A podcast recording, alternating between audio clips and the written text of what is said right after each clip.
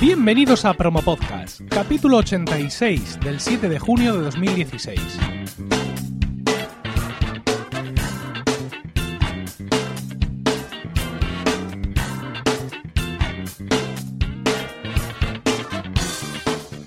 Buenas, mi nombre es Emilcar y esto es Promo Podcast, un podcast sobre micrófonos, técnicas de grabación, publicación, edición, medición de audiencias, entrevistas a podcasters, en definitiva un podcast donde vamos a hablar de podcasting, porque no hay nada que le guste más a un podcaster que hablar de podcasting. Una de las cosas que hacemos en Promo Podcast, como ya he dicho, es entrevistar podcasters y preguntarles por sus programas, sus técnicas, su punto de vista sobre el podcasting. Hoy vamos a hacer algo distinto y es que el invitado me va a entrevistar a mí. David García Marín es un licenciado en periodismo que está realizando un trabajo de investigación sobre el podcasting. David tuvo un podcast que causó un breve pero profundo impacto en mi sector de la podcastfera española. Olim Podcast era un programa dedicado a la narración y análisis de los principales mitos del clasicismo griego y cómo han influido en nuestra lengua.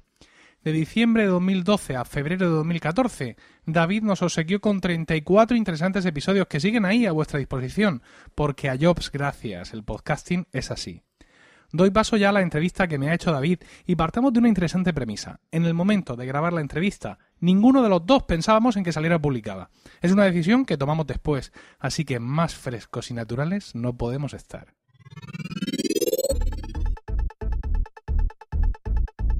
Estos son una serie de entrevistas, de entrevistas de investigación cualitativas, son entrevistas en profundidad, vamos a estar un ratito, tampoco demasiado, pues un poco formato, casi duración de, de podcast de media duración, por llamarlo de alguna manera, unos 40, 45 minutos más o menos, Ajá. depende de también lo que nos enrollemos, em, sobre, sobre cuestiones constructivas y narrativas en relación con el podcasting.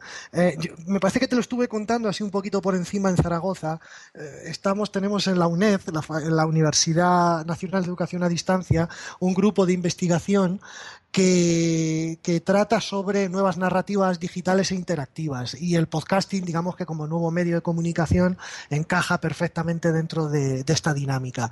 Y, nada, bueno, aparte de eso, estamos construyendo entre todos los miembros del equipo un libro que es coordinado por mi director de tesis, que es, bueno, pues el director que lleva toda la investigación, que dirige, mejor dicho, toda la investigación y demás. Un libro que se va a llamar así, va a salir en formato físico y en formato, y en, ebook, en formato digital. Lo va, lo va a hacer Gedisa, que es una, es una editorial especializada en temas de comunicación y de ciencias sociales y demás. Y va a tener ese título precisamente, Comunicación Digital Interactiva o Nuevas Narrativas Digitales Interactivas. Y uno de los capítulos de ese libro lo escribo yo. Bueno, de hecho ya lo tengo escrito y, versa sobre el tema del podcasting y bueno, esta- estas dinámicas que ahora eh, tienden a ser casi más multilenguaje o plurilenguaje, más que puramente exclusivamente sonoro, más eh, estamos en un medio como es el podcasting que cada vez tiende más, tiende menos a ser me- media center, es decir, solamente en un media, en un medio, ¿no? con el medio sonoro, y tiende más al narrative centered, es decir, a estar centrado en, en lo que es la narrativa, en lo que es la temática. Tú eres un ejemplo en relación con ello, porque eh, eh, tú haces un podcast formato sonoro, además tienes un blog donde amplías o desarrollas o extiendes toda esa narrativa y además todo eso aparece también volcado junto con otros elementos, lógicamente, y otros contenidos en un libro que ya es otro soporte diferente, con lo cual el podcasting ya no crea podcast, sino que, digamos, vosotros los podcasters lo que hacéis son universos, ¿no? Mundos narrativos a propósito de una temática. Esa es un poco la hipótesis sobre la que se parte y en relación con la cual estamos investigando. Te lo cuento esto así un poco para contextualizar la conversación que vamos a mantener, Emilio. Muy bien, Más o menos van por ahí un poco, un poco los tiros. estupendo. Eh, Entonces, eh, bueno, las primeras preguntas están relacionadas con, valga la redundancia, tu relación con medios e Internet y, luego ya nos metemos de lleno tu relación con el podcasting, desde cuándo viene, etc, etc. Y luego ya nos meteríamos en cuestiones más propiamente dicho, ma- más, eh, digamos, ligadas a tus proyectos de podcasting a tu proyecto, a la red de podcast y demás. Así que, venga, pues yo empiezo a grabar desde ya mismo está. Vale, perfecto. Bueno, Emilio, em, eh, aparte de todos los proyectos de, podcasting que tienes, la red, eh, los podcasts que tú directamente grabas, eh, ¿qué, otra relación tienes con Internet? Es decir, ¿produces en otros sitios, en foros, en todo eso fuera de tus proyectos de podcasting? ¿Tienes otras vías de conexión con Internet al margen de todo lo que haces vinculado al podcasting? Bueno, es muy difícil para mí decir que está al margen porque finalmente una cosa lleva a la otra. Es decir, el podcasting fue la manera que yo encontré de comunicarme mejor con, con, ese nuevo grupo de gente que, que, de pronto estaba a mi disposición en Internet. Es cierto que bueno, yo empecé con un, con un blog, emilcar.es, un blog, un blog centrado en la temática Apple pero eh, al mismo tiempo ya había empezado a hacer un podcast, no, de esa temática, sino de, otra temática, y, el podcasting siempre estuvo ahí, y finalmente se ha convertido en la, principal manera de transmitir mis ideas, mis opiniones, mis conocimientos. Efectivamente, el blog sigue vivo, aunque muy testimonialmente escribo, escribo realmente muy poco, algunos artículos, algunas cosas que Entiendo que tienen que tener ese formato escrito porque es mejor mm, así. Y sobre, tengo, sobre todo tengo una actividad eh, muy intensa en, redes sociales. Y cuando digo redes sociales quiero decir Twitter en concreto. ¿Vale? Eh, porque básicamente es en la que yo desarrollo esa actividad, digamos, en, relación a todo lo relacionado con el asunto de la tecnología y también los asuntos relacionados con el podcasting, ¿no? Entonces, pues, eh, ese, esa, ahí, esa, esa, es otra manera y además sirve de retroalimentación para el podcast. Muchas veces debates o preguntas que la gente me hace por Twitter o que yo hago por Twitter sirven de eh, sirven de alimentación para el podcast, sobre todo para el podcast diario que hago, Emilcar Daily, un podcast sobre tecnología, y viceversa, también en, en, otras ocasiones mm. lo que he hecho en el podcast sirve para generar un debate que no solo está en las redes sociales, sino también en los comentarios en emilcar.fm, que es el blog donde voy publicando eh, todos mis podcasts. Muy bien. Sí, sobre esto, esta conexión entre lo que se hace en las redes sociales y cómo esa narrativa luego termina en el podcast y al revés, eh, en el formato sonoro nacen determinados temas que luego la conversación, digamos que se mantiene, se desarrolla, se amplía, se contradice incluso en, eh, formato redes sociales o a través de la plataforma de las redes sociales.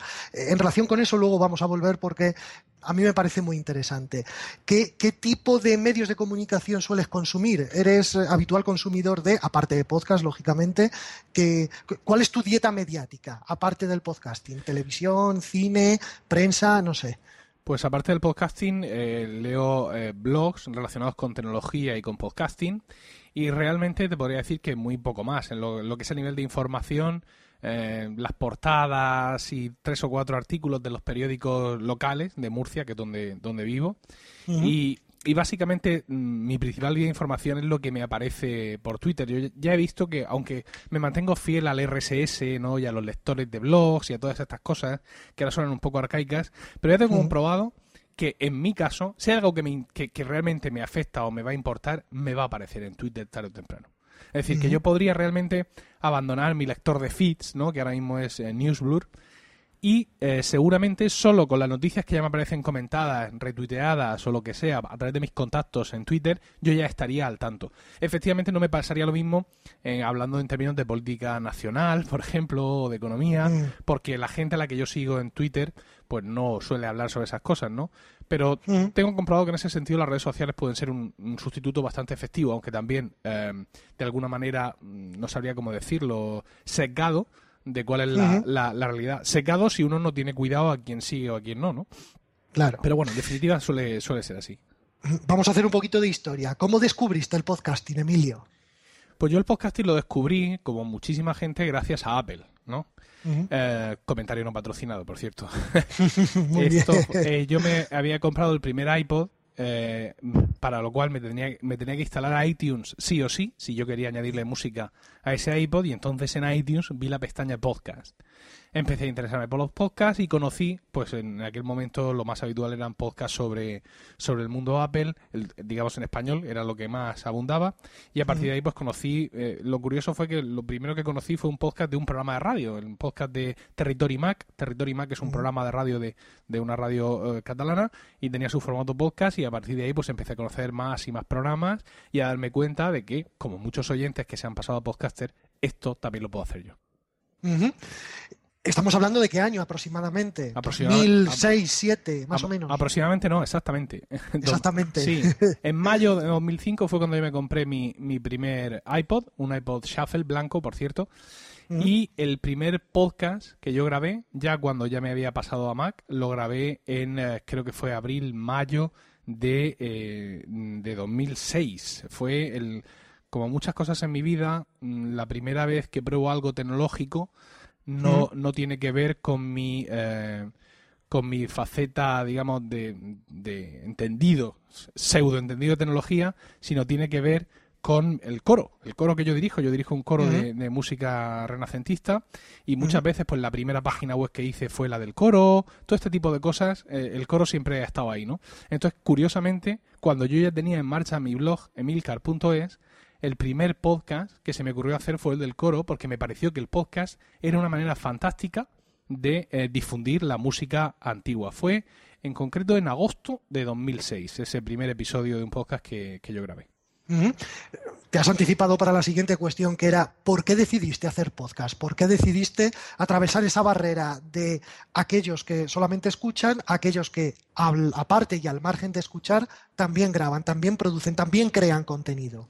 Pues como te digo, yo ya tenía el blog. Realmente podía haber hecho otro blog para música, que en su momento era un, teníamos una página web normal y corriente pero yo ya estaba escuchando podcast y sabía cómo me afectaba. no quiero decir uh -huh. hasta qué punto un tío o una tía hablándote ahí los auriculares, eso cómo te llega al cerebro y cómo y cómo, cómo te llega. O sea, es una manera de llegar súper personal, ¿no? Mucho uh -huh. más que, que, la radio, porque yo además hasta ese momento era un oyente convencido de radio. Yo era de los que se levantaba y ponía la emisora fulanita con el locutor menganito y me acostaba escuchando la tertulia y, y todo este, incluso cuando entré en los podcasts, oh, mejor, porque ahora cosas que no he podido escuchar las escucho en formato podcast porque las radios ya entonces empezaban a poner sus capítulos en formato podcast, ¿no? Claro. Pero poco a poco me fui, de, me fui desvinculando de todo aquello porque bueno, no, no, la radio no me ofrecía las cosas que de verdad me interesaran. No es que no me interese la política o la economía o todo esto, pero a mí lo que me gustaba era la música antigua. Y, uh -huh. y, y, de pronto empezó a interesarme muchísimo Apple y las cosas de tecnología, ¿no? Entonces no había nadie en la radio comercial que me hablara de eso. Y como tampoco terminaba de haber nadie que, que, me hablara de música antigua en el mundo de los podcasts, dije, pues yo voy a hablar de música antigua. Y me pareció, o sea, un medio ideal. La música antigua es una cosa muy sectorial, es una cosa de minorías, pues vamos a atacarle con este medio de comunicación de minoría. O sea, esto está, uh -huh. está nacido para casar uno con otro. Claro, eh, digamos que empezaste a grabar ese podcast sobre música antigua porque es el tipo de podcast que a ti te gustaría escuchar. Entonces, como no lo había, como no había la posibilidad de escucharlo, ¿lo creaste tú? Esa ha sido una lucha mía de, durante toda mi carrera como podcaster. O sea, siempre he querido hacer el podcast que me gustaría escuchar.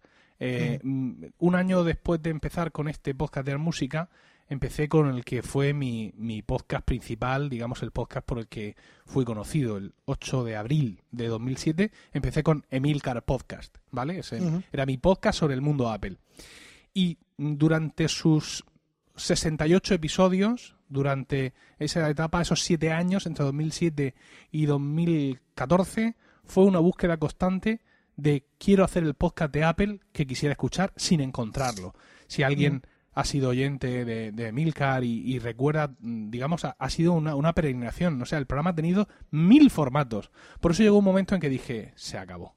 Se acabó, ya no se puede torturar más a un pobre programa y vamos a terminar con él y vamos a empezar a hacer otra cosa. Y por eso surgió entonces Proyecto Macintosh, que es, digamos, su heredero, que es el podcast actual que hago, en el que hablo exclusivamente del Macintosh, ¿no? Y uh -huh. trato, sí, efectivamente, de hacer ahí y ahora en compañía el podcast que, que me gustaría escuchar como, como oyente de podcast. En algunos casos lo he conseguido. Por ejemplo, Promo Podcast, que es un podcast que hago sobre podcasting, me gusta mucho. Suena un poco vanidoso, pero es un podcast que hago yo mismo y cada vez que termino digo, ¡ay, cómo me gusta! Y otro, Muy bien. Me, me, me, pasa con, afortunadamente, me pasa con algunos de los podcasts que hago, por ejemplo, Colegas, tu podcast sobre Friends, que es un podcast que dichadamente he tenido que, que, que, terminar porque mi colega con el que lo hacía, pues se tiene que estar ocupado de sus oposiciones y ya no puede grabar más conmigo, pero han sido 33 episodios durante mm, pues casi, casi dos años y oye, yo me lo pasaba pipa grabando y luego escuchando me lo pasaba mejor todavía. Y es en plan, qué maravilla, ¿no? Entonces, pues sí, el, el, podcast, el podcasting me ha dado estas autosatisfacciones, afortunadamente para mí, en varias ocasiones. Esto es algo que nos están comentando todos los podcasters que estamos entrevistando. Eh, a la pregunta, ¿por qué te lanzaste a la aventura de, de grabar podcast? Todos, absolutamente todos están diciendo, porque un programa así, un podcast así, una temática así, un contenido así, no existía en los medios de comunicación, ni en los medios de comunicación masivos, ni tampoco dentro del propio podcasting. Con lo cual, bueno, pues esto parece que es una dinámica bastante habitual dentro de aquellos que, como decíamos antes, saltan eh, de una orilla del río a la otra, ¿verdad? Saltan esa, esa, esa barrera que, que, yo no sé cómo lo ves tú, es una barrera muy fina, ¿no? Es una barrera que en el caso del podcasting es mucho más fácil de atravesar que en otros medios. La barrera de el que solo oye frente al que, aparte de escuchar, también produce, ¿no? Y yo además estoy poniendo todo de mi parte para que esa barrera sea todavía más fina. Claro, claro. El otro día, el otro día Gracias me... al libro, sobre sí, todo. Sí, sí, sí. El libro ha creado podcast a gavillas. Es una cosa espectacular. Y, sí, sí. y, a todos nos interesa. Para mí el podcasting ahora, además de un hobby, estoy intentando que sea un negocio. Y alguien me diría, pero estás loco, estás generando competencia. No, no, no. Eso es mucho mejor. O sea, cuantos más seamos, para empezar, más nos reiremos. Y luego, que cuantos más podcasts crean, más amplíes el mercado. Más, más posibilidades tienes de que un podcast llegue claro. a oídos nuevos. ¿Vale? Eh, imagínate un podcast sobre fútbol americano o, sobre rugby o sobre petanca, yo qué sé. Ese podcast tiene un potencial de llegar a oyentes que están interesados en eso, pero que ni saben lo que es un podcast ni les interesa a priori. ¿Vale? Entonces, si tú consigues que se generen podcasts sobre la mayoría, la mayoría de las temáticas existentes en, en, en torno al ser humano, pues tienen más posibilidades de llegar a oídos vírgenes y que esos oídos vírgenes se reconviertan a, a, la religión verdadera, que es el podcasting, exagerando un poco, y empiecen a escuchar todo tipo de programas. Y que vean que aquí es donde lo tienen realmente todo. Y que cualquier cosa que les interese está aquí. Y que si no, tienen la posibilidad de crearlo ellos.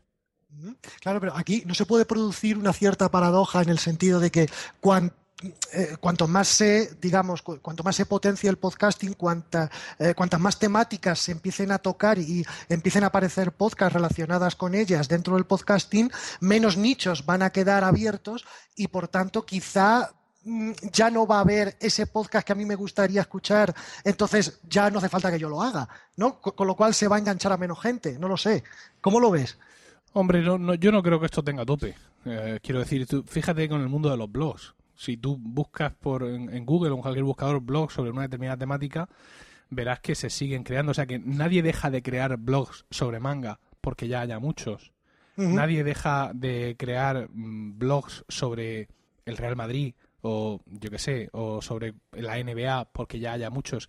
Siempre el, el ser humano siempre tiende a tener la última palabra, ¿vale? Uh -huh. Y a intentar ofrecer eh, su punto de vista. Muchos de esos proyectos no terminan de avanzar porque bueno, ha sido una época, ahí lo he hecho y realmente pues me vuelvo al otro lado de la barrera o ha dejado de interesarme este tema, que también ocurre, ¿no? O, o no, mira, esto fue un proyecto en su momento y es concluso. Yo, por ejemplo, tengo un podcast con el cual sufro mucho, se llama Still Lost. Es un uh -huh. podcast en el que eh, voy comentando los episodios de, de Lost, de Perdidos, conforme veo la serie por segunda vez y haciendo comentarios sobre él. Este es, digamos, es el, el, el, el, antiparadigma, es el podcast de Lost que no me gustaría que nadie estuviera maltratando como yo lo estoy maltratando, uh -huh. porque no le tengo tiempo para hacerlo en condiciones, etcétera. Pero cuando yo acabe de ver la serie, el podcast ha terminado. Claro. Hace esta Navidad escuché un podcast fantástico, Navidad en Indiana, ¿vale? De un oyente que eh, suele escribir un pequeño blog de los viajes que hace y esta vez pensó, ah, pues voy a hacerlo en formato podcast. Y el tío uh -huh. se curró un podcast de sus vacaciones en Indiana con su mujer, su mujer de Indiana, ella, entonces uh -huh. contándonos cómo es la Navidad en esa parte de Estados Unidos, cómo son las tradiciones, cómo es el tema religioso, a qué iglesia van, cómo es la cena. Fue un podcast delicioso y era un podcast, eh, era una serie limitada, todo, o sea, acababa, o sea, cuando volvía claro. a de Indiana se terminaba, ¿no? Entonces, en ese sentido, creo que hay espacio para muchos experimentos, para mucha gente que entra y sale y todo el mundo eh, aporta algo, sin lugar a dudas. No, yo en ese sentido estoy completamente de acuerdo contigo porque las temáticas son infinitas y si terminan siempre se pueden repetir temáticas, pero desde otro punto de vista, afrontándolas desde, desde otro aspecto. Es como la investigación. Por más que uno investigue en relación con determinados temas, de cada investigación quedan cabos sueltos que pueden ser recogidos por investigadores posteriores con el propósito de seguir desarrollando otras investigaciones que a su vez van a dejar otros cabos sueltos, con lo cual en este sentido esto es absolutamente interminable, ¿no? Es infinito. Pero a nivel temático, me refiero. Sí, sí, no, y mira, el, el ejemplo lo tienes en, en, uno de los podcasts que yo tengo y que además he mencionado. Eh, eres colegas, mi podcast sobre Friends. Sobre Friends. Es que estamos locos. ¿Cuánto hace que acabó Friends, no? Y Friends parece que es un es un repositorio de contenido infinito y, además no, no es el único. Eh, eh, colega, sin duda, ha sido el mejor podcast sobre Friends que se ha hecho y que se hará. No porque lo haya hecho yo, sino porque es verdad. Pero en Estados Unidos hay dos o tres podcasts más que yo conozca seguramente mucho más sobre Friends. Y todos partiendo del mismo precepto. Coger un episodio de Friends, verlo y luego pues degranarlo, comenzar las bromas y ya crear cierta interactividad en los presentadores y bueno, y confiar en su química para que hacer que ese recuerdo de ese episodio, que es un episodio audiovisual, recordemos, tenga su traslado de manera correcta a un medio exclusivamente de audio y además provoque hilaridad. No te puedes ni imaginar cómo lloró la gente cuando dejamos el podcast. Eh, vamos, te voy a ser sincero, no, teníamos muchos oyentes. Bueno, no teníamos muchos oyentes para los estándares, generalmente que, que, uno puede entender que muchos oyentes, porque la mayoría de los podcasts creo que Limsim hizo una publicó una encuesta una, una, encuesta no unos datos que decía algo así como que el 80 o 90% de los podcasts tienen menos de 200 oyentes por episodio ¿vale? Y nosotros en, en, colegas teníamos unos 500, 600 oyentes por episodio, lo cual está bien. Pero era un podcast muy querido, ¿sabes? Cuando mm, dijimos que lo dejábamos, la gente se puso fatal. Y, y, eso me demuestra que, fíjate, una temática como Friends, ni más ni menos, de pronto aglutina ahí en torno a, a, dos amigos, como éramos Juan y yo, bueno, seguimos siendo amigos, una caterva de fans que hace que de pronto ese contenido, esa renarración de lo que ya sucedió, resulte de un valor interesantísimo y la gente pues eh, lo aprecie y lo, y lo quiera. Claro, porque esos oyentes al final si solo tenían esa oportunidad de escuchar un podcast sobre Friends en castellano al, desaparecer, al eliminarse este podcast, se quedaron huérfanos ¿no? de ese contenido, de esa temática, con lo cual es lógico que, esta, eh, esta, dinámica de la long tail, ¿no? de la larga cola, del nicho, de ir a por la necesidad muy específica, muy concreta, pues eh, finalmente genere también mucha fidelidad. ¿no? Sí, mira, y además el, nuestro mercado de podcasting, que es el hispanohablante, ¿vale? Recordemos, yo, yo muchas veces hablo de mi rincón de la podcastfera, que son los podcasts que yo más o menos me conozco, la gente que más o menos estamos en contacto. Pero gracias a Dios, la podcastfera en español es inmensa. Yo estoy todavía esperando encontrar ese podcast sobre Friends que ya existe o que ha existido a partir de colegas, ¿vale? Mm. Porque, porque si existe en el mercado anglosajón, en nuestro mercado también tiene que existir, sin lugar a dudas. Y, y será maravilloso el día que lo encuentre, ¿vale? ¿No? Siempre habrá alguien que se tire un poco de los pelos. ¡Ah, lo han copiado la idea de colegas! Por favor, copiar una idea. ¿Cómo que copiar una idea? Somos 7 millones de personas, como dice John Boluda. A alguien más se le habrá ocurrido. Y si no de los que están vivos, de los que ya se han muerto. Pues esto es lo mismo, ¿no? Entonces, pues la verdad es que me gusta mucho encontrar podcasts que surgen a partir de otros programas que pues ya fallecieron en su momento, etcétera. Por, por ejemplo, a mí había un podcast que me gustaba mucho que era Olin Podcast. Y bueno, pues estoy ahí buscando, esperando que todavía ese podcast, si no que resucite, pero que por lo menos haya alguien que tome su, su testigo. ¿no?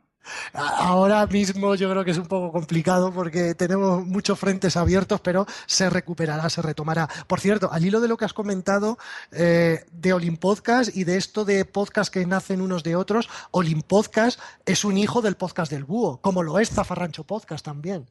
Quiero decir que yo, uno de los primeros podcasts a los que me aficioné era el podcast del búho y incluso su propia estructura, la propia narrativa, aparecía de alguna u otra manera, el hecho de hacerlo uno solo también, aparecía de alguna u otra forma en Olin Podcast, con lo cual, bueno, pues yo, yo en primera persona sí que eh, he materializado o he sustanciado o he vivido esto último que comentabas, ¿no?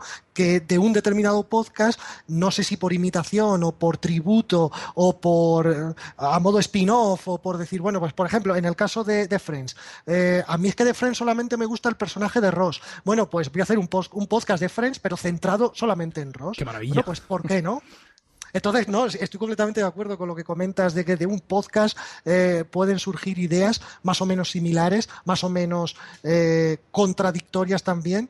Para, para, continuar en esa línea, ¿no? Con esa temática. Pero bueno, volveremos, Emilio, volveremos. Bien, bien. Volveremos, eh, yo no sé si con Olin Podcast o con alguna otra temática diferente, pero algo haremos, algo haremos en cuanto nos quedemos un poco más libres de, tiempo. Em, te quiero preguntar, mm, sobre todo por seguir avanzando, por Emilcar Daily, que es un podcast, eh, para mí es un podcast diferente, es un podcast distinto, tiene además una periodicidad muy marcada, es diario, como su nombre indica, y además se graba en unas condiciones un tanto peculiares. Cuéntanos un poco el proceso de grabación desde que se elige el tema, el contenido y, cómo lo haces, cómo lo desarrollas. Pues mira, Emilcar Daily es un caso como el que, como los que acabamos de, comentar, ¿no? Un caso de, padres e, e hijos. Emilcar Daily es un podcast eh, que nace como copia, por así decirlo, a otro podcast. Yo estaba suscrito a un podcast de pago. Un podcast de pago que se llamaba Sean Blanc Today, hecho por este individuo norteamericano, Sean Blanc. Y en un momento dado pensé que quizás sería una buena idea hacer algo parecido. Entonces, eh, empecé con Emilcar Daily de una manera muy curiosa, ¿no? Empecé buscando una plataforma de las que entonces surgían plataformas para grabar en movilidad. Estuve probando con Bull o con Spreaker, volví a Bull y al final me quedé en Spreaker. Era un podcast que yo hacía en principio pues unas tres veces a la semana. Un podcast que ni siquiera había publicado en, en, en iTunes, ¿no? O sea, no le daba importancia a aquello. Era simplemente pues una manera de aparecer por ahí. Al principio ni siquiera tenía muchos oyentes y yo tampoco me esforzaba en difundirlo mucho. No tenía ni siquiera un soporte de blog. es decir, mm. yo publicaba cada episodio, atención, ¿eh? en Google Plus. Solo en Google Plus. Y se me generaba ahí una comunidad de la leche. Incluso gente se me quejaba de que tenía que estar usando Google Plus exclusivamente para entrar al debate diario del podcast. Y en un momento dado me di cuenta de que tenía un podcast entre manos un podcast entre manos hasta tal punto que ahora mismo es el, digamos, el santo y seña de mi red de podcast, en mi programa principal. Y entonces pues le tuve que dar un soporte de blog, le tuve que subir a iTunes, que era increíble, no estaba en iTunes, o sea, la gente era un podcast equipo A, ¿no? Si lo encuentras quizá puedas suscribirte. Sí, sí. Y a partir de ahí pues, pues surgió, la gente mm, empezó a decirme que si era si el nombre era Daily, que tenía que ser todos los días. Y yo tenía la idea de que un podcast diario era una cosa que iba a cansar, ¿no? Que la gente, como que diario, menudo agobio, ¿no? Pero ¿qué va? ¿Qué va? La gente se lo bebía, literalmente, y a partir de ahí pues empezó a ser diario y empecé a, considerarlo un podcast de verdad y no pues una cosa que hacía por ahí. Eh, ¿Cómo funciona Milcar Daily? Pues de muchas maneras. No, no tengo un sistema estándar. Hay veces que planifico las cosas, incluso a semana vista. Por, eh, por ejemplo, pues eh, la semana de los accesorios, donde comento cada día un accesorio para telefonía móvil o, u ordenador de los que he probado en los últimos, las últimas semanas. O, no sé, la semana de los servicios y cada día pues comento, pues, llevo tantos meses con Yoigo, llevo no sé cuántos meses con Netflix, tal. Y hay otras veces que no donde simplemente las experiencias mías del día anterior, o sea, lo que he hecho hoy lunes con mi ordenador, con mi teléfono, generan el tema del día siguiente o la propia actualidad tecnológica, ¿no? Las noticias del día son las que se llevan la palma, incluso a veces, aunque tenga algo eh, previsto. Cuando tengo algo previsto, me gusta escribir un pequeño guion eh, por la noche, unas líneas muy breves, que me imprimo en un papel que a veces ni siquiera miro, y cuando resulta que es una noticia o algo que de pronto se me ha ocurrido esa mañana mientras desayuno, que es lo habitual, pues nada, a la calle, a cuerpo y listo. Y grabas todos los días menos cuando hay fiestas, ¿no? Sábados, domingos y festivos, ¿verdad? Sí, aunque eh, últimamente estoy los festivos de los festivos locales, los festivos de Murcia, también estoy empezando, ya llevo un año grabando en esos festivos, porque estaba creando una sensación injusta en la gente de que en Murcia estamos siempre de fiesta. Entonces, pues, para demostrar que no es cierto, pues también grabo en, los festivos locales, sí.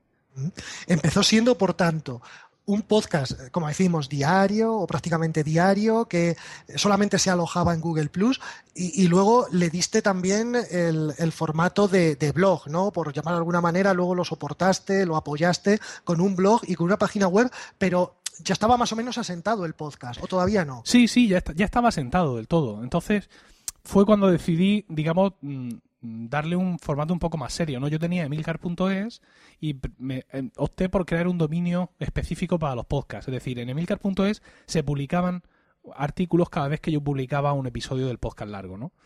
Y dije, bueno, voy a llevarme todo esto de aquí. Mm, voy a crear podcasts.emilcar.es y ahí lo voy poniendo todo. Voy poniendo tanto los artículos relativos al podcast largo como los artículos relativos a Emilcar Daily. ¿Qué pasó? Perdí feedback. O sea, toda la comunidad de Google Plus no quiso venirse a comentar a un blog de pronto. Porque ellos ya, ya, estaban todo el día en Google Plus. Había algunos que estaban obligados, porque solo querían comentar mi podcast. Pero otros de ellos sí eran eh, habitantes naturales del entorno. Y al principio perdí mucho feedback, pero bueno, por eso se fue recuperando con, con el tiempo. Luego yo ya hacía entonces, eh, o empecé a hacer al poco tiempo después mi podcast sobre Lost, el que he comentado, Still Lost, y el podcast de música, que iba, venía, estaba abandonado porque dependía o quería hacerlo con los compañeros del coro y no siempre tenían tiempo. Y en un momento dado, pues aunque Still Lost tenía su propio blog también, su propio soporte, pero decidí traerlo todo ahí. Y en podcast, podcasts horrible.emilcar.es fui publicando todos los episodios de esos blogs hasta que de pronto me di cuenta de que yo lo que tenía era una red de Y eh, empecé a darle ese sentido de red de podcast. Y después de hablar con varios compañeros que me dijeron que lo de Emilcar Podcasts era la mayor basura que habían escuchado en su vida, en cuanto a nombre, en cuanto a acumulación de S, en cuanto a imposibilidad de pronunciarlo para el español medio, decidí darle el empujón definitivo y copiando, ¿por qué no decirlo? Lo que había visto en Estados Unidos, ¿no? En cuanto a redes de podcast, decidí darle a la red de podcast el formato definitivo, ¿no? Y pasar a ser Emilcar FM, el nombre de, la red, algo pronunciable por el ser humano, y con un dominio emilcar.fm y ampliar esa, esa familia con otros podcasts, algunos que se me habían ocurrido hace tiempo pero que no había puesto en marcha, como es Promo Podcast, y otros que se me fueron ocurriendo hasta tener eh, la gran familia que tengo ahora mismo. Esa ha sido un poco la evolución. Claro, em, ahora tienes una red de podcast, pero eh, no era aquello en lo que pensaste en un principio, ni mucho menos, sino que ha sido un poco el paso del tiempo, el peso de los acontecimientos, el adaptarse a, entre lo que te decía la gente, tus fans, tus seguidores, y lo que tú pensabas que era quizá más práctico o, de alguna manera más cómodo también y, más cómodo para todos, no solamente para ti, sino también para ellos, al final, digamos, el, río ha terminado desembocando en ese mar que es la red de podcast. No era algo diseñado desde el principio, ni mucho menos. No, no, en absoluto. De hecho, yo pensaba más bien, eh, yo, y de, hecho tuve intentos, eh, que Emilcar Podcast, sobre todo, perteneciera a alguna red de podcast. Eh, no española, porque en esos momentos no, teníamos redes de podcast en España. Sí existían y existen redes de podcast en, México, por ejemplo. Eh, quiero decir, como, las primeras redes de podcast en español fueron en México, esa es la, idea que yo tengo, de además hace años, ¿eh? Dixo y otras muchas. Y yo mi intención, los movimientos que yo hacía era intentar contactar con algunas redes de podcast norteamericanas para exponerles mi podcast e intentar pues llegar a un acuerdo y tener su paraguas, abrirme al mercado estadounidense, que ellos se abrieran al mercado español, que entrara por medio también los patrocinadores, es decir, todo, todo aquello. Eso fue una jugada que le salió bien, no sé si acaso hecho o, o digamos le llamaron a la puerta a puro Mac. Puro Mac, un, podcast en español hecho por dos argentinos desde Estados Unidos, fue fichado por Five by Five, precisamente una de las redes de podcast con las que yo había hablado en alguna ocasión. Y ya te digo, no sé si ellos lo buscaron o les ocurrió, ¿no? Pero yo sí lo busqué y de pronto me di cuenta de que no tenía por qué buscarlo más, que yo mm, tenía fuerzas y, conocía mi mercado y que podía intentarlo aquí en casa y la verdad es que eh, muy contento, pero sí me vine un poco sobrevenido. Bueno, vamos a hablar ahora un segundo, por llamarlo así, segundo tercer bloque en relación con, las competencias, con el saber digital y mediático que tiene que tener todo podcaster. Lo primero, eh, a la hora de, construir cualquier podcast, ahí ya podemos meter en ese saco absolutamente todo. ¿Qué, software utilizas? Bueno, pues eh, si te refieres a la parte técnica de grabación, pues uso aplicaciones que están en el, en el Mac, es decir, bueno, eh, que son propias del entorno Mac. Uso Amadeus Pro, que es una aplicación muy parecida a Audacity, que es Audacity es más conocido, en multiplataforma, es, más gratuito. A mí me gusta más Amadeus Pro, pues, bueno, ¿qué se le va a hacer? ¿No, usas GarageBand? Sí, pero uso, uso GarageBand para montar. Es decir, yo prefiero grabar en, en Amadeus, porque grabando en Amadeus, aparte de que luego puedo editar el audio de una manera más precisa, Luego yo tengo audio. O sea, tengo un archivo de audio, un archivo .ive o un archivo .wav o lo que yo quiera. Si grabo dentro de GarageBand, esa parte mía de grabación es algo dentro de ese gran archivo de GarageBand, no es un archivo separado, ¿no? Entonces prefiero, eh, no sé, sin manía de anciano, pero prefiero, aparte ya te digo que GarageBand no es un editor de audio, GarageBand sirve para montar, pero tú en GarageBand no puedes normalizar, no puedes filtrar el ruido blanco, puedes hacer cosas que se le parecen, pero no tienes una cosa como filtro de ruido blanco. Así, ¿vale? Em, es, eh, y luego aparte tienes que es, muy complicado porque eh, todo lo que aplicas en GarageBand se aplica a la misma pista. Bueno, mm, creo, creo que hay que empeñarse mucho, ¿vale? Para hacer todo un proceso entero y querer hacerlo bien, en, en GarageBand. No se puede hacer perfectamente, no puede grabar un podcast y echar el audio en GarageBand y aplicarle tres o cuatro efectos y tal, pero a mí que me gusta pulirlo un poco, prefiero pasar antes por otro audio que sea más específico de, edición de, audio. Y eso, grabo con el GarageBand, eh, perdón, grabo con Amadeus Pro, luego tiro esas pistas al GarageBand donde las monto, las muevo arriba y abajo. En GarageBand cada trozo de audio es un trozo que arrastras y subes y bajas, y eso es súper práctico. Allí pues pongo las melodías, pongo algún efecto, pongo algún audio adicional, alguna audio que han enviado, alguna cortinilla, lo que sea, y exportar y a correr. Y el, Daily también, porque el Daily antes iba por Spreaker, ¿no? Sí, sí, y sigue yendo por Spreaker. Y sigue yendo. Sí, efectivamente. El Daily, eh, siguiendo con esta manía de grabar aparte, lo grabo con una aplicación que hay para, para iOS, para el sistema operativo móvil de Apple, que se llama BossJock, como podría grabarlo con cualquier otra. Y con esa aplicación, pues digamos que hago la grabación, me permite monitorizarme, que es una cosa que me, que me gusta mucho, ir escuchándome mientras hablo, porque permite mejorar como locutor, permite tener conciencia de tu propio volumen, en fin, ahora no vamos a descubrir las ventajas de eso. Entonces luego ese audio lo exporto a la aplicación de Spreaker. En VoiceJock ya le he dado al botoncito para que suene la melodía antes de mi entrada, tengo ahí dos o tres cosas que le puedo hacer y nada, se publica automáticamente y, listo. Generalmente todo esto ocurre mientras subo las escaleras hacia mi trabajo, ¿vale? si, si he podido anticipar eh, un poco el tema, pues ya las notas del programa las he escrito la noche anterior y si no esa misma mañana, para que luego simplemente sea en, el Word, en el, WordPress, darle a pegar el enlace del MP3 y darle a publicar para que también esté disponible y hacerlo todo de la manera no demasiado automática. Hay compañeros que hacen programas como el Daily y lo hacen todo más automáticamente, yo soy un poco más amanuense, pero bueno, al final se hace de manera más o menos la costumbre te hace que todo sea rápido. ¿Y para construir el feed? Pues el feed, en el caso de Milcar Daily, mm, tomo el que me da Spreaker. Spreaker me da un feed bastante bueno, que además yo lo paso por FeedPress. FeedPress es una empresa que lo que te hace es redireccionarte el feed y que te, da además algunos datos importantes. Te da estadísticas de uso, de cantidad de gente que te escucha, de descargas, de de dónde vienen las descargas. Eso está muy bien. Y el resto de podcasts, los que ya hago en casa, sentado como un señor, esos hago el feed vamos a decir a mano, pero no es a mano. Uso una aplicación que se llama Feeder y yo construyo ahí el feed de cada uno. Podría coger perfectamente el feed de Spreaker. Además, Spreaker en ese sentido ha mejorado de una manera bárbara. O sea, te permite personalizar el feed hasta un extremo que, en fin, nunca podríamos haber soñado que un tercero no diera, ¿no? Pero bueno, yo prefiero hacerme mi propio feed porque me gusta controlar cada detalle e incluso probar luego los podcasts en diversas aplicaciones de podcast para asegurarme de que se ven correctamente y como yo quiero en la mayoría de ellas. Hay algunos podcasters que incluso también utilizan un software para taguear. ¿Es tu caso también? Para taguear el archivo MP3. Sí, sí. Esto es una cosa como del pasado, ¿sabes? Porque había, hubo un tiempo en el que eh, los MP3 volaban más por su cuenta, ¿vale? Y que era, era una cosa, muchas veces los lectores de feed, lo que leían era lo que iba embebido en el MP3. Pero ahora es el feed el que lo lleva todo. Es decir, mis MP3 van vacíos por completo. No llevan ni siquiera la carátula dentro. Si tú descargas un MP3 de cualquiera de mis podcasts, verás que no es nada. Y es que realmente no tiene nada que llevar, salvo en el caso del proyecto Macintosh, donde sí he puesto episodios, eh, y en Están locos estos romanos, donde tengo marcados episodios para que las aplicaciones de podcast que sean susceptibles te permitan ir, yo que sé, al tema del que empieza a hablar en el minuto 25, del que empieza a hablar en el minuto 40. Esto tiene sentido en los podcasts largos, claro. salvo eso, no le hago nada más porque eh, todo está en el feed. Mm, ya nadie, mm, salvo uno o dos, se baja los MP3 aparte y los escucha con no sé qué aplicación rara en su ordenador, ¿no? Todos usamos aplicaciones para podcast, entonces lo de taguear creo que es del pasado ya.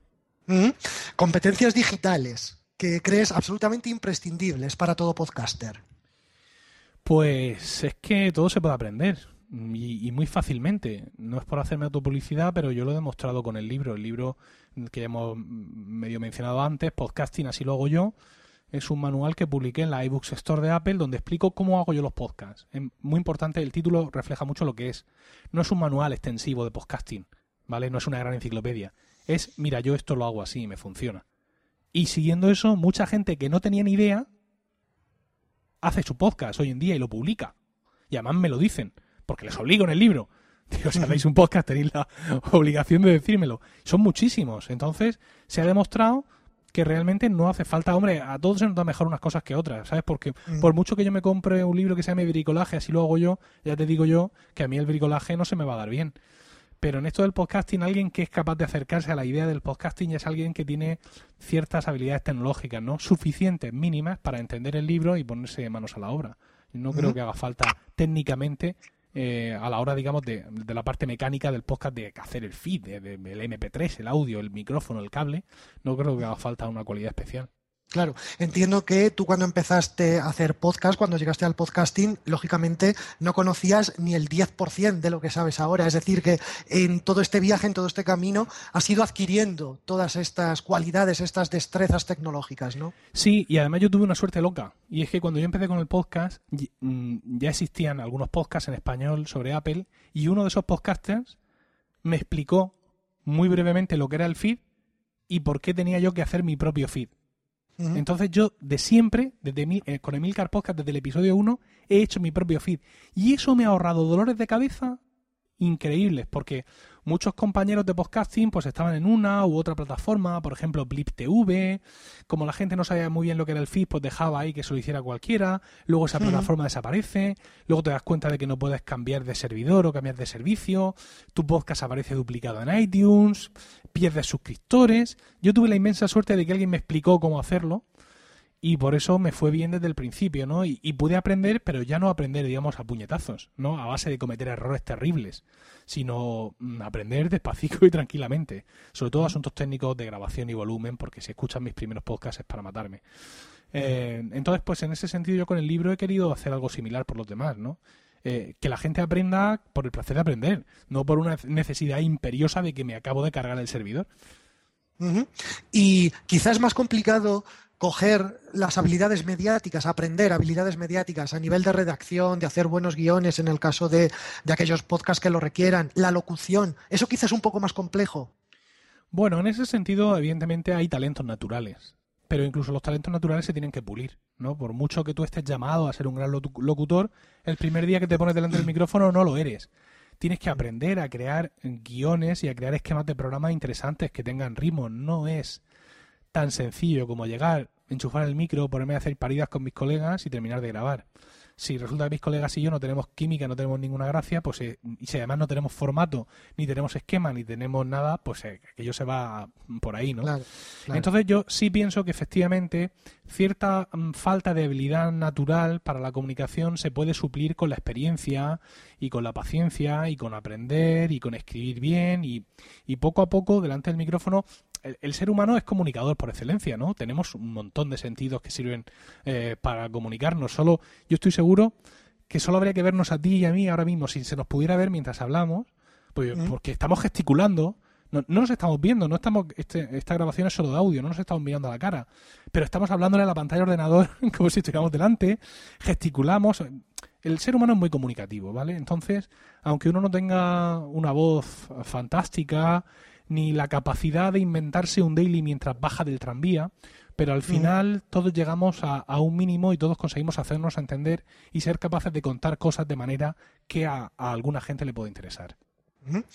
Para cerrar este bloque, ¿cómo definirías la figura del podcaster? ¿Qué significa ser podcaster, Emilio?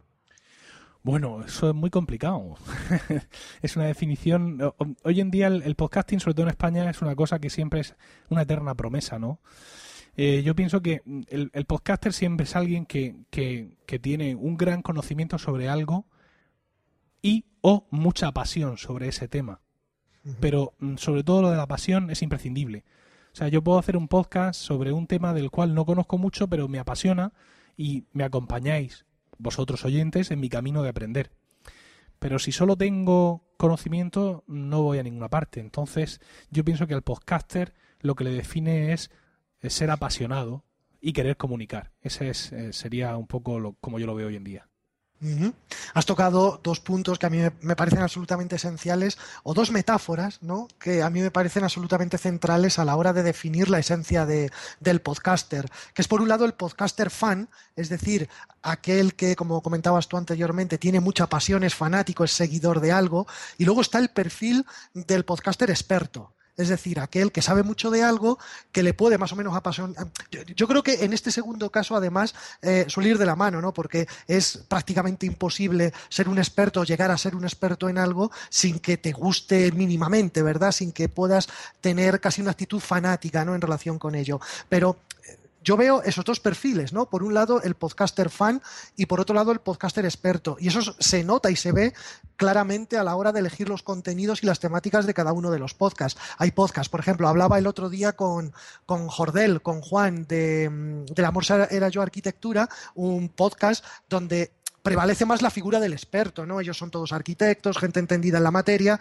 Y luego está, por ejemplo, em, podcast de televisión, de cine, donde a lo mejor no, estamos hablando de que esos podcasters son expertos en televisión, no son expertos en cine, no son comunicólogos, no son expertos en comunicación o en los estudios sobre medios de comunicación, pero sí son apasionados de una determinada serie o de todas de las que hablan, ¿no? Entonces hay eh, ese doble juego, ¿no? Ese doble perfil. Y yo no veo ninguno más, ¿no? En relación con los podcasters. Bueno, podemos tener de pronto, conforme avanza el tiempo, la figura del podcaster profesional al que han encerrado en una cabina y le han dado un guion maravilloso para que lo lea y se supone que eso que está haciendo es mucho mejor que lo que estamos haciendo los demás solo porque está hecho en el ámbito de un gran medio de comunicación. Ya veremos a ver cuando ese podcaster salte al albero lo que, lo que ocurre. Pero, a, día de hoy ese perfil es muy, muy, muy minoritario. Bueno, aquí en España, por lo menos. Sí, aquí en España, pero en el momento de hablar de esto tú y yo, hoy, eh, en junio de 2016, el grupo Prisa nos va a presentar lo que parece ser el descubrimiento del podcasting por parte de ellos, ¿no? Podium, mm. esa red de podcast que nos va a redimir de nuestros pecados, o al menos a ellos. Entonces, pues podemos empezar a ver ese tipo de programas donde quizá no veamos ni profesionalidad ni eh, pasión, sino un locutor muy bueno ¿vale? Un locutor muy bueno locutando y un guion escrito por un gran escritor y ahí todos juntos. E insisto, no digo yo que no sea un medio, mm, que no sea un, elemento válido, no voy a decir que eso no es podcasting, ¿vale? Pero no, no es la sensación, la sensación de, podcasting y de producción independiente, aún dentro de redes, de redes de podcast como pueda ser la mía, creo que va, va muy vinculada, creo que es un medio por naturaleza muy libre de los grandes conglomerados de producción, ¿no? Claro. Incluso en Estados Unidos hay grandes conglomerados que crean podcasts y esos podcasts tienen esa, ese halo de, de frescura, ¿no? De sí, son nuestros editores, sí, son nuestros tal, sí, son nuestros estudios carísimos, pero estos tíos se meten aquí y hacen lo que les da la gana, básicamente, ¿no? Entonces, bueno, pues eh, vamos a ver si, si esas otras vías, de, de esos otros medios de comunicación, de narración que parece que nos quieren enseñar, pues se acoplan, nos transforman, nos barren. Quién sabe. es todo tan nuevo y tan excitante. Claro. Eh, me acordé de ti, de ti y de otros cuantos el otro día cuando vi en Twitter el anuncio de, imagino que tú también lo habrás visto, de ellos dicen la primera red de podcast en castellano. Les escribí un tuit diciendo, hombre, la primera, yo conozco ya unas cuantas que llevan funcionando desde hace mucho tiempo. Sí, no, pero no sé, el, intentar atribuirse eso de esa manera a mí no, a mí no me gustó personalmente. No, no, David, pero eso ha sido un error nuestro, ¿eh? No ha sido un error de ellos. Ellos sí lo dicen bien claro, que es la primera red de podcast global en castellano creada por el grupo Prisa. Efectivamente es la primera que ha creado el grupo PISA. Como no está la coma, evidentemente. En el cartel, en el, pues fíjate que a mí en el cartel no me pareció leer eso. No, no, eh, eh, estoy siendo, estoy siendo humorístico. Quiero decir, evidentemente, ellos lo dicen con esa intención de somos los primeros, pero si uno atiende a la, a la estricta gramática de lo que hay escrito, como no está la coma, lo que tú lees que es la primera red mm, global de podcast creada por el grupo PISA. Sí, efectivamente, señores, es la primera que ustedes han creado. Antes no habían creado otra. Pero bueno, chistes aparte sí, estas, estas son las ínfulas con las que vienen estos señores. Claro. Claro. vamos a hablar de plataformas. Em, ¿Qué le aporta al podcasting el soporte de una página web o de un blog? Pues para mí mm, da lo que no tiene la radio comercial, que es el post. ¿Vale? No el post entendido como publicación, ¿vale? Eh, que diría artículo, sino el post episodio, ¿vale? El que el partido se sigue jugando después de que el árbitro pita al final. Justo, justo, efectivamente. Y eso, eso es fundamental. En algunos episodios no es importante porque tú has hecho tu episodio, te ha quedado redondito, la gente está de acuerdo, siguen con sus vidas, pero en otros se generan unos comentarios y se genera un debate interesantísimo. Comentarios que corrigen muchas veces la, mm, el punto de vista del podcaster y puede corregir en el siguiente programa, que enriquece, que aportan otros puntos de vista e incluso que generan, eh, que generan munición para futuros programas. Yo, desde luego, mm, no sabría cómo, cómo hacerlos si no fuera así. Hay gente que ha hecho experimentos, que publica podcast sin ese soporte de blog, sin ese feedback. Tienen algo de feedback en redes sociales, pero para a mí el feedback de redes sociales se me antoja insuficiente. ¿Vale? Porque a fin de cuentas es un timeline tremendo donde tendremos más o menos seguidores, pero en cuanto estornudas se te pasan 50 tweets delante y los has perdido, ¿no? Yo me gusta traer a la gente a mi casa, a que hablen conmigo en mi casa, aunque sea en el porche, ahí en la entrada, y a, comentar. Y eso la verdad es que para mí es imprescindible. De hecho, en el libro lo digo, es imprescindible. Si no quieres mucho liarte, pues haz un blog más primitivo, haz un Tumblr, pero para mí los comentarios es que son vitales. Y luego hay determinados podcasts, eh, tú haces alguno de ellos también en ese sentido, que, que merece la pena también incluir dentro de su narrativa, dentro de todo aquello que se explica, que se comenta, el, contenido visual, es decir, algún vídeo creado por uno de terceros, fotografías, imágenes. Me estoy acordando, por ejemplo, podcast de historia, algún mapa que complementa la propia narrativa de todo lo que se cuenta en formato sonoro, o gente que ya está utilizando la, narrativa visual como parte esencial, como parte fundamental de lo que se cuenta en el archivo sonoro, de lo que se cuenta en el podcast per se, como es eh, retrato sonoro, por ejemplo, que se parte de una fotografía para desarrollar el sonido. Quiero decir que en eso, ahí, en la plataforma web, el incorporar ese apartado visual e-, ese hecho, ese contenido también, desde, mi punto de vista, es interesante, ¿no? Con el propósito de extender o de ampliar toda la narrativa que, dais en el, en el, podcast en formato exclusivamente sonoro. ¿Cómo lo ves? Pues mira, en ese sentido nosotros en Milcar.fm estamos haciendo algunas pruebas ahora mismo. Aparte de lo que tú dices de que en el propio, en el propio artículo de nuestro blog se pueden incluir imágenes, enlaces a porrillo. Tengo, tengo podcasts que son una tortura de publicar. Desde aquí un saludo a mis compañeros de Impetu y de Cuatro Ventanas porque me dan unas ristras de enlaces terribles. Aparte, pues se pueden incluir imágenes, etcétera. Pero estamos eh, probando Instagram en este sentido para eso. Eh, por ejemplo, Swiss Spain, que es un podcast de Milcar FM donde un español que vive en Suiza nos cuenta cómo es su vida allí. Él directamente ya manda a la gente a su cuenta de Instagram para ver las fotos que acompañan al episodio de la semana. No publicamos las fotos en las notas del programa ni en el, en el blog, sino que ya la gente mm, ahora se va a ese otro sitio, sale de nuestra casa, se va a otra red social y puede ver ahí las fotos. ¿Por qué? ¡Qué barbaridad! ¿Por qué no coger esas fotos y publicarlas exclusivamente en emilcar.fm, en el blog? Concentra, concentra, que venga la gente, que te visite, clic, clic, clic, clic. No, esto de clic, clic es de ancianas. Si yo estoy en Instagram, aunque la gente vaya a ir a ver la cuenta de Swiss Spain para ver esas fotos de Suiza, de no sé qué, del tranvía, de lo que sea, esas fotos están ahí para todo el resto de gente que está en Instagram. Y de pronto alguien que está buscando fotos sobre esos temas, fotos es un punto de entrada al universo. Fotos convenientemente tagueadas, de pronto se encuentra una foto tremenda de no sé qué deporte extrañísimo suizo y un comentario que dice, esta es una foto del deporte este Horlook o no sé demonios, del que hablo en mi podcast de esta semana. ¿Cómo? Tu podcast de esta semana, ¿qué me estás contando? Y ¡bup! por ahí recibes una escucha más. Y eso lo estamos intentando muy en serio con Swiss Spain, Promo Podcast, mi podcast sobre podcasting se lo está tomando un poco menos en serio, pero en Emil Cardelli también lo estoy haciendo.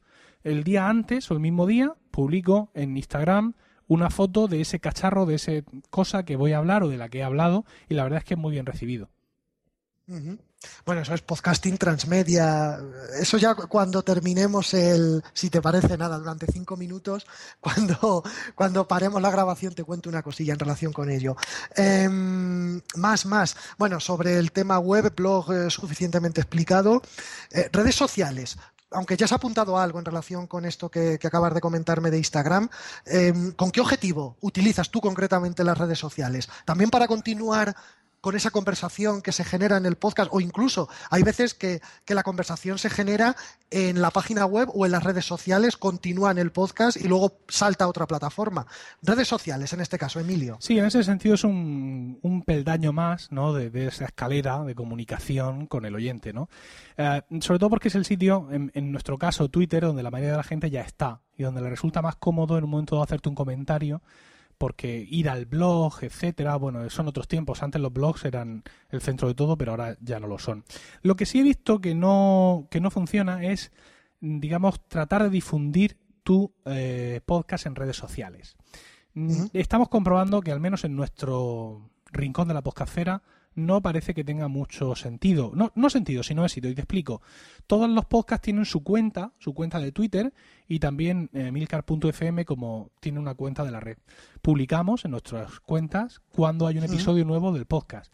Pero claro, está lloviendo sobre mojado. Si alguien te sigue, lo normal es que ya sepa que tienes un podcast. Sobre todo si estás siguiendo la cuenta de Twitter del podcast. ¿Qué es lo que puedes soñar con ese tweet que tú estás publicando diciendo acabo de publicar el episodio 16? Pues que ese oyente que que retuite. efectivamente. Pero esto es como, ¿sabes? Como esos besos que se lanzan al aire esperando que le lleguen a alguien. No es como una especie de efecto mariposa que nunca sabes si tiene o no ah, mm, al final algún tipo de resultado. Con lo cual las redes sociales son fundamentalmente para el diálogo evidentemente, para recibir esa parte de feedback de ese oyente un poquito más perezoso y que no le apetece irse al blog o que tampoco tiene tanto que decir, ¿sabes? Para decir, oye, mucha, que lo dicen muchos, muchas gracias por tu esfuerzo, muchas gracias por tus programas, te sigo de, no sé dónde, un abrazo. Pues para eso tampoco hace falta entrar al blog realmente, ¿no? Entonces, pues es una, es una puerta de acceso al podcaster súper personal. Porque dime tú a mí, si tú le mandas un podcast, a un, un podcast, perdón, tú le mandas un tweet o, algo, o sea, a un locutor de radio, ¿qué resultado puedes obtener? De media, no digo yo que no sean simpáticos, ¿no? Pero con el podcaster la relación en Twitter es como mucho más próxima mm, y te da la sensación de que ese tío que tienes hablándote al oído por las mañanas está todavía más cerca de ti y eso es muy interesante. Venga, vamos a hablar de otras plataformas. La newsletter, que esto es algo que me ha llamado la atención y que eh, yo no sé si abunda, me parece que no abunda demasiado dentro de los proyectos de podcasting, pero tú sí que tienes una lista de correo a modo de newsletter donde semanalmente pues eh, vas enviando sobre todo enlaces y, un poco la actividad que hay en toda la red.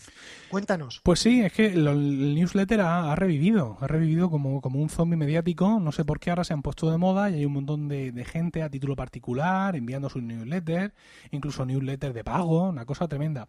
Nosotros en Emilcar FM hemos explorado tímidamente esto y lo que hacemos es enviar un newsletter mm, donde vienen eh, las notas del programa de todos los episodios publicados la semana anterior. ¿Por qué hacemos esto? Porque en muchas ocasiones el podcast es movilidad, eso está ya demostrado, ¿no? El no sé 90 y no sé cuántos, 80 y no sé cuántos por ciento de los podcasts se escuchan en movilidad. Entonces lo de y no sé qué, no sé cuántos, y ahí tenéis el enlace en las notas del programa. Pues eso es muy bonito. Tú te vas a tu iPhone o, donde sea, le haces un clic ahí en la pantalla y ves la nota del programa y ves el enlace. Pero tú vas en el coche, vas en el tranvía, estás trabajando, estás llevando los críos no sé dónde, estás en casa barriendo, vas a dar tú algún enlace ahí. Porque el podcasting, maravilla de las maravillas, te permite hacer otras cosas mientras lo escuchas. Mm. Entonces he pensado que enviar ese email permite a la gente a semana vista decir, ah, mira, aquí está el enlace, aquel que dijo y que yo juré que iba a visitar y nunca jamás visité. Es una manera de ponerle a la gente más fácil las cosas. No sabemos a fecha de hoy si ese newsletter irá más, pero de momento con esto estamos, estamos contentos, no tiene muchos suscriptores, en torno a los 300. Es cierto que lo difundí en su momento, pero luego ya no, no he vuelto a insistir en el tema. Y sobre todo, date cuenta de una cosa que te voy a decir. Para apuntarte al newsletter tienes que entrar a emilcar.fm y ahí te encontrarás una caja para meter tu email y suscribirte. Esa caja está en el, en el lateral derecho, ¿no? En este, en este sidebar que hay en los blogs.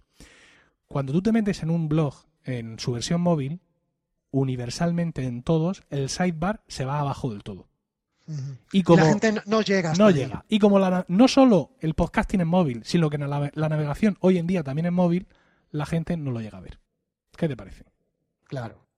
Esto es así, esto es una realidad. Tengo, evidentemente, cualquiera que nos esté oyendo dirá, pero pedazo de imbécil, haz mejor tu web. Eh, sí, efectivamente, tengo que hacerla mejor. Tengo que poner las cosas en un sitio donde, alentando en un móvil, se vean, ¿no? Pero ahora mm. mismo está claro que el impacto es, es más reducido por este motivo. Mm. Es curioso, me he acordado de una cosa que además he vivido hoy mismo, esta misma mañana, cuando has comentado, eh, parece que están reviviendo como zombie mediático las newsletters. Imagino que conoces la revista americana Wire, es una revista absolutamente de referencia. Bueno, pues eh, estoy suscrito y, hoy estaba bicheando por internet, me he metido en su página web y tal, y, me han mandado, me ha aparecido una, una publicidad, un pop-in de estos que saltan, ¿no? Eh, suscríbete a nuestra newsletter. Lo tiene, o sea, es un formato mediático que si lo tiene la revista Wire, que es punto de referencia a nivel tecnológico, por algo será. Sí, sí, sin duda. No, no sé mm, a suerte de qué la cosa ha confluido, pero mm, eh, está, yo te digo, teniendo mucho interés, incluso están aportando cosas muy interesantes. Incluso yo estoy conociendo, o sea, hay eh, newsletters patrocinadas. O sea, con patrocinadores, con gente que paga por poner publicidad en ese newsletter. Porque si un podcast es de nicho, las newsletters tienen una capacidad también de ser de nicho tremendas. Y luego tienen algo que desgraciadamente los podcasts todavía no tenemos, y es una capacidad de medir eh, correctamente su audiencia. Es decir, yo puedo saber cuántas descargas he tenido, pero no cuánta gente me ha escuchado de verdad. Claro. Puedo establecer un balance más o menos proporcional en función, es decir, todos sabemos que más o menos vamos por la misma, ¿no? Es decir, si tú tienes mil descargas, pues te, habrán escuchado 900 veces y a mí igual, más o menos, ¿no? Por así decirlo. Mm. Pero sin embargo, un newsletter sí tiene herramientas poderosas de distribución y sabe cuántos se han rebotado y cuántos se han abierto y cuántos llevan tiempo sin abrirse. Es decir, puedes hacer ahí un trabajo más interesante en ese sentido, ¿no? Y creo que por ahí viene, ya sabes, los medios, sobre todo en relación con el tema de la publicidad y todo eso, el, énfasis se pone en la medida, ¿no? En las métricas, no en la capacidad de influencia demostrada, que sería más interesante, sino en cuánta gente te escucha. Y ya está. Y sí, es una cuestión eh, cuantitativa más que cualitativa. Sí, sí, Entonces, pues en ese sentido los newsletters están ofreciendo ahí algo y también es una manera de llegar de una manera, de, forma muy personal por parte de algunos comunicadores. Más plataformas. El papel de las radios digitales en el podcasting. Radio Podcastellano. Hay otras también que, emiten podcast. Eh, me parece que tú has tenido y sigues teniendo alguno de tus programas en Radio Podcastellano. ¿Exactamente por qué? Pues mira, lo de Radio Post Castellano es una, es una apuesta, mm, pero es algo que yo, que yo no haría. Es decir, yo no pondría un medio digital para que me programe lo que ellos me, me, ofrecen. Pero entiendo, y ahí es porque lo que estoy en Radio Post Castellano, que yo no tengo por qué ser el público objetivo de ese tipo de medios. ¿Vale? Que hay gente que sí, que sí puede querer eso. ¿De acuerdo? Y que un medio como Radio Voz Castellano similar puede tener su interés incluso desde un punto de vista comercial, porque ellos no solo, digamos, hacen esa función de emisión de podcast en streaming 24 horas, ellos curan su contenido. O sea, tú no puedes llegar a Radio Voz Castellano y decir, oye, ponme el podcast. ¿Vale? Con lo cual, el oyente de Radio Voz Castellano se asegura de que alguien está seleccionando por él. Eso es muy cómodo es muy importante también desde el punto de vista en el que escuchar un podcast supone cierta barrera tecnológica, ¿no? Que me descargue que que, que me suscriba un podcast como que el feed, pero esto que me estás contando, ¿vale? Entonces, en ese sentido, mm, insisto, medios como estos pues pueden facilitar las cosas al oyente y pueden llegar a un tipo de oyente que no está dispuesto a escuchar contenidos si no es de esa manera, ¿no? Si no es que se los pongan ahí debajo. Muy bien, venga, vamos a ir cerrando, vamos a ir terminando. Em, participación de los seguidores, de los escuchas en tus diferentes podcasts dentro de la red, o si quieres nos centramos en, los que tú haces más en primera persona, como en Milcar Daily, como Promo Podcast, por ejemplo. Em, bueno, ya hemos hablado de ello, de que esto de las conversaciones dentro del podcasting comienzan en una plataforma, continúan en otra, pero sobre todo me interesa, ¿de qué manera tiene peso específico el escucha dentro del contenido que finalmente se graba? Pues de la manera que el podcaster se lo, se lo permite, ¿no? Y en el caso de Milcar FM mm, tengo la suerte de que tanto mis compañeros como yo estamos muy abiertos a todo eso. Mm, son muchos los casos de la gente que propone un tema y, oye, dentro de uno o dos o tres programas, ¡puf! ahí aparece el tema. Eh, y, eso está muy bien porque eh, para ti eso ya, ya, es ganar de una manera. Porque ese oyente que te está proponiendo ese tema seguramente no es muy distinto del ¿qué? 65% de oyentes que tienes. Con lo cual no es que le estés haciendo caso a un tío. Es que seguramente le estás haciendo caso al 50% de tus oyentes que por estar cortados por un perfil más o menos parecido van a estar interesados en ese tema. Entonces, el oyente te está haciendo parte del trabajo y eso está muy bien, ¿no? Está siendo recompensado. Tú le estás dando algo que a él le gusta consumir, que es tu programa, y ahora él te paga ¿cómo? Pues te paga haciéndote un trocito del guion. te sugiere un tema, oye, pues mira, no había caído en esto, me viene estupendo porque tenía dos o tres temas, pero ya me faltaba un cuarto para la semana que viene, y la verdad es que es muy interesante. Sin esto no hay podcast. No hay podcast en mayúsculas, ¿vale? No hay podcast como medio. Si tú no dejas que el oyente entre en tu programación llega un momento en que eh, no se produce ahí una frialdad y se produce una separación de entre podcaster y, y audiencia y es una brecha muy difícil de cerrar si te distancias de esa manera. Ellos tienen que saber que tienen esa posibilidad, que, pueden influir de esa manera, porque, porque es sano y, por, y porque es así. Yo muchas veces he publicado episodios del Daily, que es un poco el día a día. El, por eso dediqué el viernes a miscelánea. El, el Emil Daily de los viernes se llama miscelánea porque me permite recoger velas. ¿Vale? Me permite hablar no solo de noticias que he dejado por medio, sino de reacciones al resto de programas de la semana. Y cada vez, ¿saben? Me ocurre más cada vez más en los misceláneos hay algún comentario, algo que quiero recuperar sobre el resto de los cuatro episodios. Y eso sin duda enriquece mucho al podcast. No, y hay podcasts como por ejemplo Gravina 80, es 82, sí, efectivamente. Eh, los, los chicos de Gravina tienen un, un formato más pequeño de su podcast, solo y exclusivamente dedicado al feedback, a la conversación con los oyentes. Con lo cual, bueno, pues ahí se establece, cada maestrillo en este sentido tiene su librillo, ¿verdad? Y, cada uno tiene su técnica con el propósito de, meter, ¿no? De inmiscuir, de que exista esta inmersión dentro de la propia narrativa del podcast por parte de, los oyentes.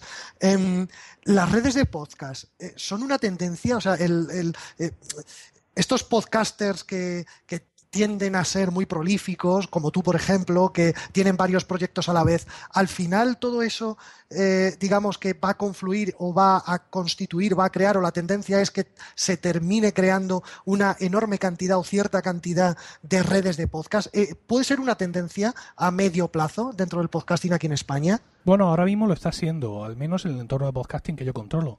Después de Milcar FM han surgido varias iniciativas como Podstar.fm, AV Podcast y antes que todas estas la, la, red de podcast por momentos y algunas más que seguramente surgirán, ¿no? Y es interesante porque pues permite dar un sello de calidad, ¿vale? Permite que si a ti te gusta Emilcar Daily, eh, pues ya sepas que todos los podcasts que son de Emilcar FM, pues te interesará más el tema o menos, pero van a tener esa, esa media de calidad porque una vez más tienes un tío ahí que cura el contenido.